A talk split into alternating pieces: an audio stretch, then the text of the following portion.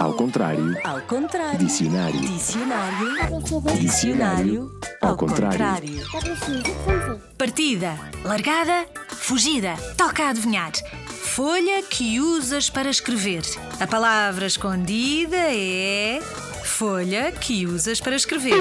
Fina. A maioria das vezes, branca. Mas também há de outras cores. A matéria-prima mais utilizada para o fabricar madeira. Mas também há outras. A palavra de hoje tem uma, duas, três, quatro, cinco, cinco letras. É um substantivo masculino com duas sílabas. Esta palavra pode ter vários significados.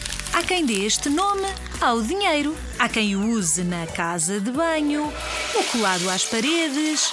Os atores têm de decorar os seus. As palavras que têm de dizer têm esse nome. Nas peças de teatro, nos filmes ou nas telenovelas, os atores têm de decorar os seus.